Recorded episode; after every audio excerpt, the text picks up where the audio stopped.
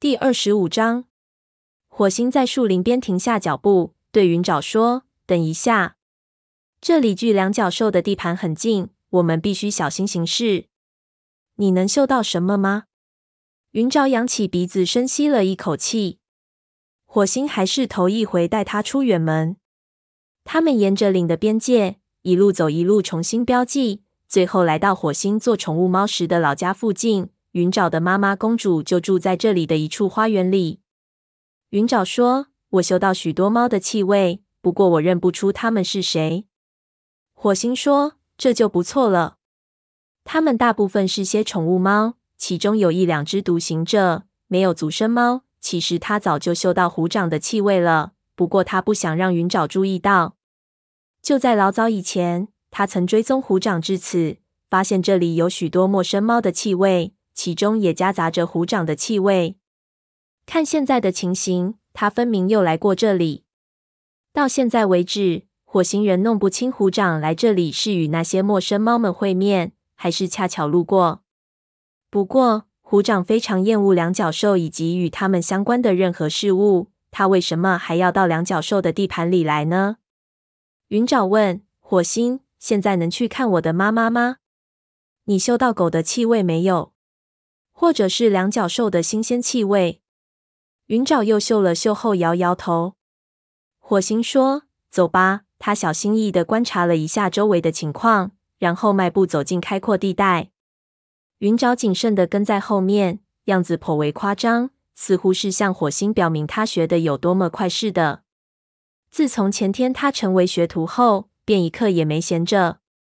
为了当一名好学生。火星交代他的事，他都认真做好。不过，火星仍然担心他还能这样乖多久。火星让云沼候在外面，自己跳上围栏，朝花园内望去。沿着围栏栽满了鲜艳的花丛，花园中的大树上悬挂着几张动物的毛皮。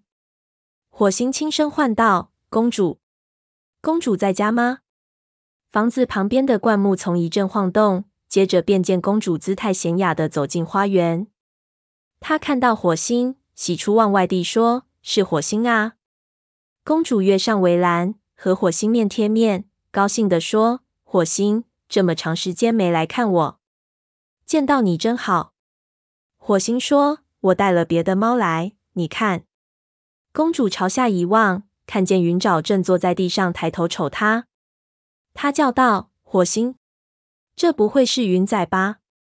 它长这么大了。”云沼不等招呼就往围栏上跳，但他年纪尚小，哪能跳得上去？只是扒住了围栏上缘。火星低下头，咬住他颈背处的皮毛，将他拖上围栏。云沼睁着蓝色的大眼睛问：“你真的是我的妈妈吗？”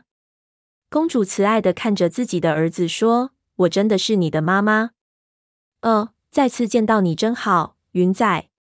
这个白色的小毛球自豪的说。我现在已经不是云仔了，我现在是学徒了，名字叫云沼。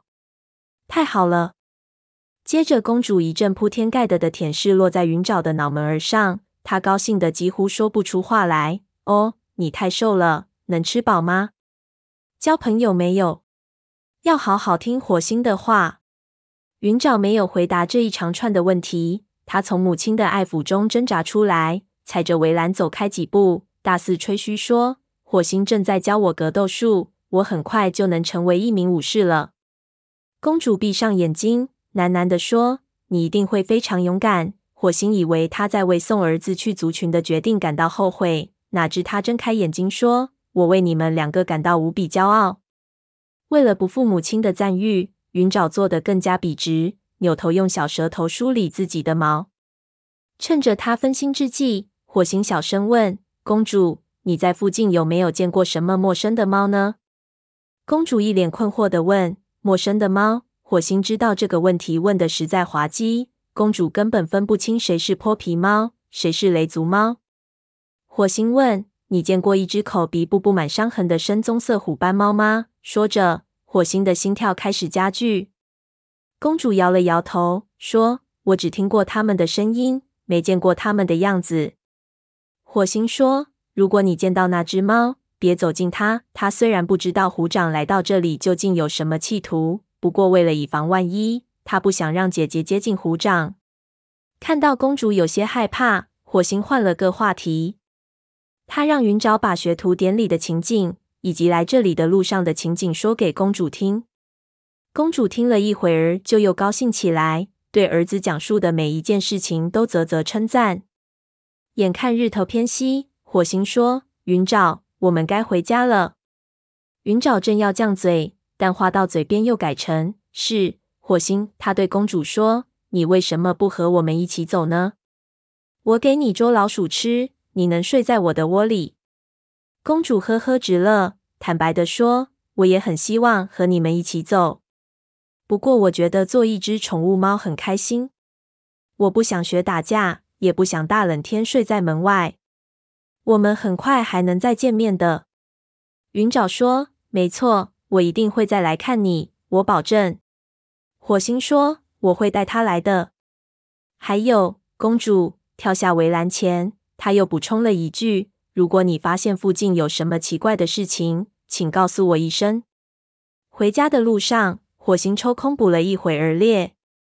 等他们走到沟边时，太阳已经落到了地平线上，夕阳如血，树木的影子被拉得老长。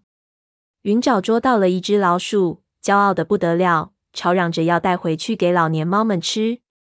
不过他叼着老鼠，被堵住了嘴。火星倒落的个耳根清净。火星着实有些疲惫，不过此行他甚感欣慰。云沼处处表现出非凡的勇气和机智的头脑，想来将来必成大器。两只猫下到沟里，正要往金雀花通道里走，火星突然停住脚步。远处吹来一阵微风，夹杂有异常的气味。云沼也停下脚步，将老鼠放下，说：“火星，什么事？”他嗅了嗅空气。吃惊地说：“今天早上你教过我，这是河族的气味。”火星紧张地说：“很好。”他抬头朝沟上望去，看到有三只猫正寻路朝营地走来。他对云沼说：“的却是何族，他们似乎往这边来了。你马上返回营地，通知蓝星，让他早做安排。”可我还想看到火星皱起眉头，云沼话到嘴边又咽了回去：“对不起，火星。”我这就去。说完，他走进金雀花通道，临走还不忘带上他捉到的老鼠。火星等候在原地，随着那三只猫越走越近，他认出他们分别是豹毛、雾角和时髦。等他们走近，火星问：“喂，你们想干什么？为什么来我们的领地？”他不想多生事端，因此虽然口中责问他们不请自来，语气中却不含敌意。那三只猫停下脚步。豹毛说：“我们没有恶意，我们两族间有些事情，沟星派我们来和你们的族长谈谈。